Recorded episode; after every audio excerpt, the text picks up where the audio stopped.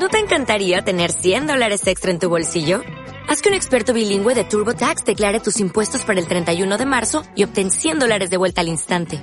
Porque no importa cuáles hayan sido tus logros del año pasado, TurboTax hace que cuenten. Obtén 100 dólares de vuelta y tus impuestos con 100% de precisión. Solo con Intuit TurboTax. Debes declarar para el 31 de marzo. Crédito solo aplicable al costo de la presentación federal con TurboTax Full Service. Oferta sujeta a cambios o cancelación en cualquier momento.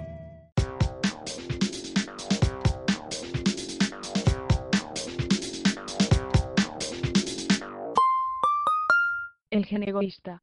Las bases biológicas de nuestra conducta. Autor, Richard Dawkins. Capítulo 8. La guerra de las generaciones. Y capítulo 9. La guerra de los sexos. Muestra una serie de conflictos generacionales y entre parejas reproductoras que ejemplifican cómo la evolución marca las opciones que toman los individuos. Capítulo 10. Tú rascas mi espalda, yo cabalgo sobre la tuya. En el capítulo 10 titulado Tú rascas mi espalda, yo cabalgo sobre la tuya, Dawkins describe mediante ejemplos de especies animales, cómo actúa el gen egoísta cuando individuos animales, ya sean de la misma especie o de diferente, viven en grupos. Vivir en grupos, defiende Dawkins, trae consigo beneficios heterogéneos, gracias a que, al vivir en grupos, los genes de los individuos toman más beneficios de la asociación que lo que invierten en ella. Un ejemplo de esto se puede ver en las manadas, donde los individuos sacan más partido cuando viven en un grupo que cuando viven solos, aun cuando tengan que compartir la comida. El beneficio más importante que se deriva de vivir en grupo es para Dawkins, el de reducir el riesgo y peligro de ser devorado por un depredador. A partir de este hecho, y contando con la ayuda de ejemplos y de dos teorías propias, la teoría cabe y la teoría de nunca romper filas, Dawkins explicará cuál es la tarea del gen egoísta para conseguir este beneficio. El primer ejemplo puede sustraerse del caso de una manada de mamíferos que corren, en grupo, para evitar a un depredador. Los mamíferos, al correr, actuarán de forma únicamente egoísta, sin dar lugar al altruismo. Después, Dawkins toma un segundo ejemplo, basándose en aquellas aves que ofrecen un aviso a los otros individuos del grupo, en señal de advertencia de peligro. En el ejemplo, parece que, como defiende Marler, de manera altruista, la llamada de atención del pájaro solo sirve para atraer la atención del depredador. Sin embargo, Dawkins pensará que las llamadas tienen el objetivo de llamar la atención del resto del grupo, para ponerles en alerta del posible peligro.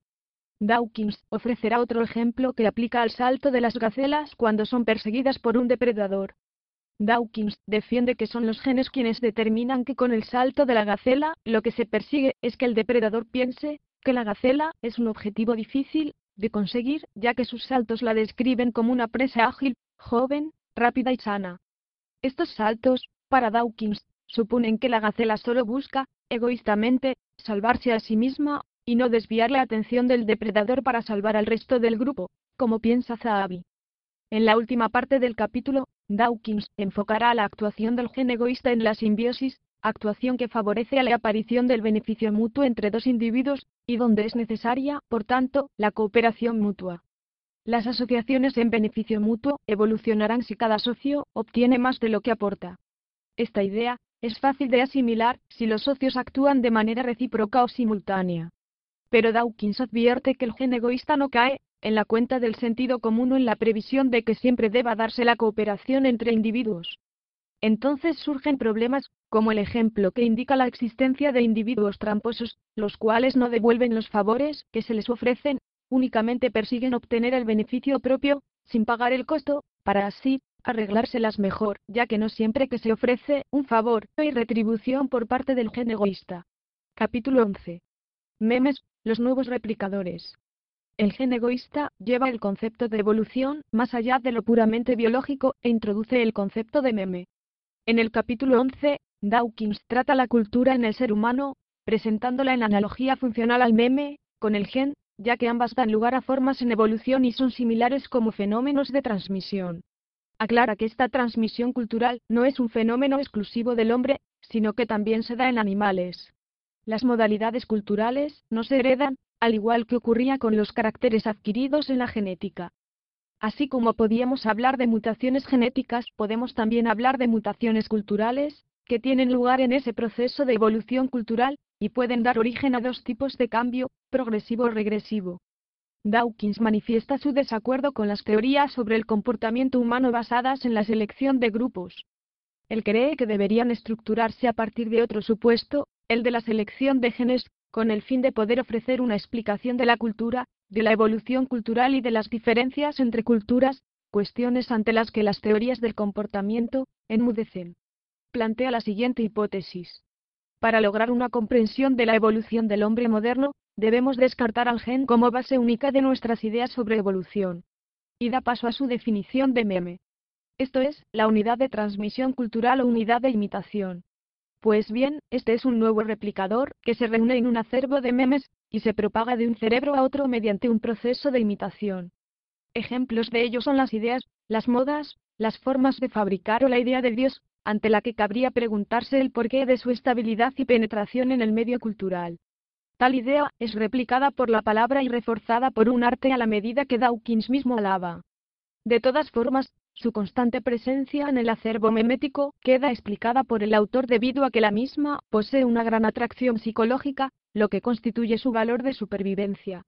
Es decir, la idea de Dios se asocia con un sistema de premios y castigos en la vida después de la muerte, proceso por el cual se rectificarían las injusticias del mundo presente. A la vez dicha idea está asociada a un respaldo constante por parte de una entidad protectora. Por tales motivos Dawkins compara la eficacia de la idea de Dios con la de un placebo, donde la falta de eficacia positiva está equiparada por la eficacia derivada de la sugestión.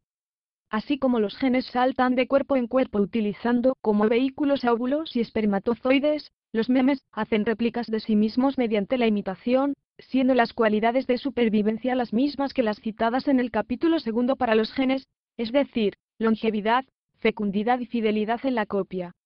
En este caso, la fecundidad resulta más importante que la longevidad, y de la fidelidad debemos decir que los memes siempre se transmiten de forma alterada.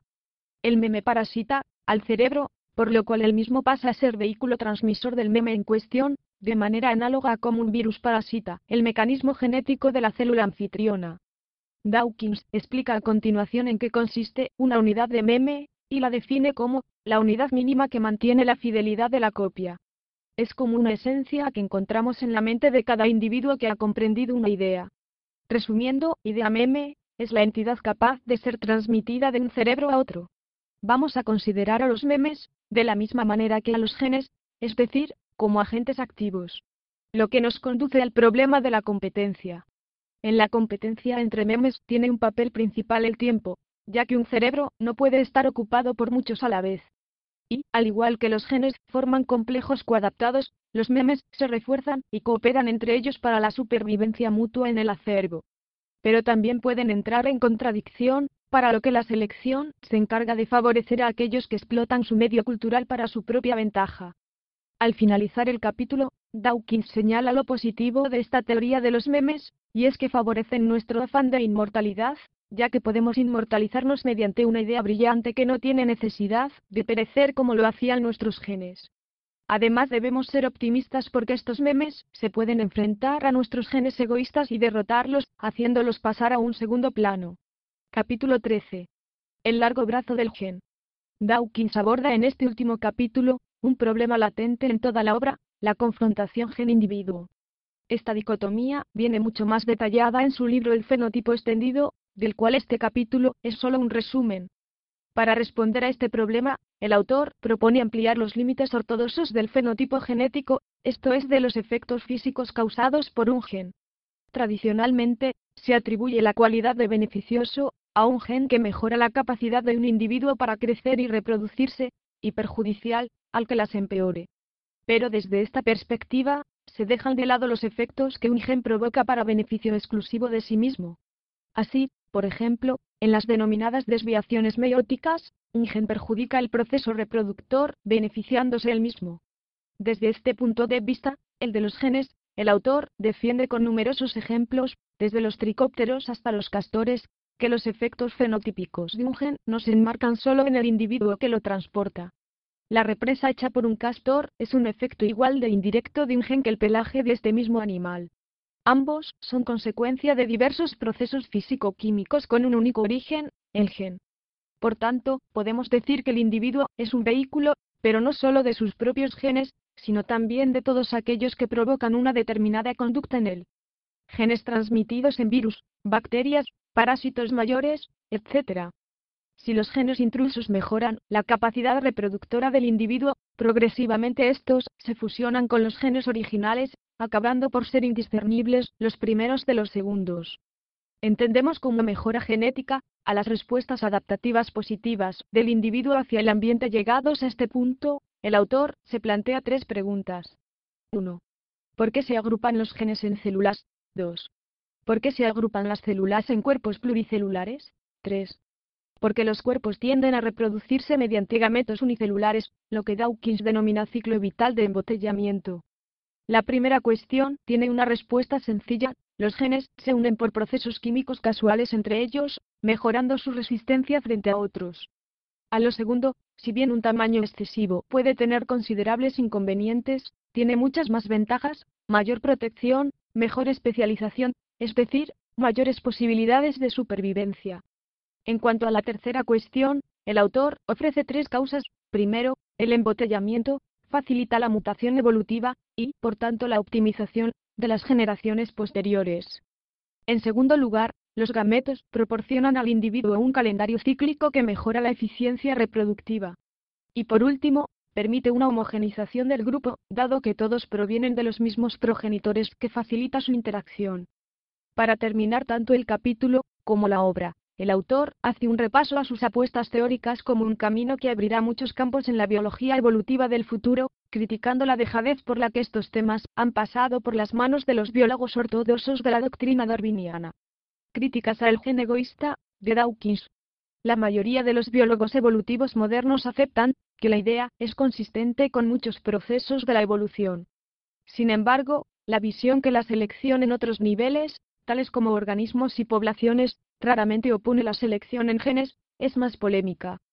Mientras que las versiones ingenuas del seleccionismo del grupo se han refutado, formulaciones más sofisticadas hacen predicciones exactas en algunos casos, mientras que postulan la selección en niveles más altos en ocasiones se ha dicho que este libro apoya el determinismo genético.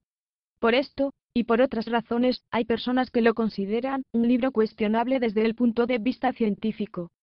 Al respecto del determinismo genético Dawkins, escribe explícitamente que a pesar de que los seres humanos estamos bajo la influencia de nuestros genes, no estamos controlados por ellos. Fin del texto. Total. 12 páginas. Texto tomado desde Wikipedia. Es un resumen de los 13 capítulos del libro El gen egoísta. Este audio forma parte del ensayo Entendemos por Cultura una aproximación al concepto desde su aspecto funcional. Por Norberto Valdesogo. Técnico superior en gestión cultural. Buenos Aires, Argentina, 2014. Contacto, norval2006 gmail. O'Reilly Auto Parts puede ayudarte a encontrar un taller mecánico cerca de ti. Para más información, llama a tu tienda O'Reilly Auto Parts o visita oreillyauto.com.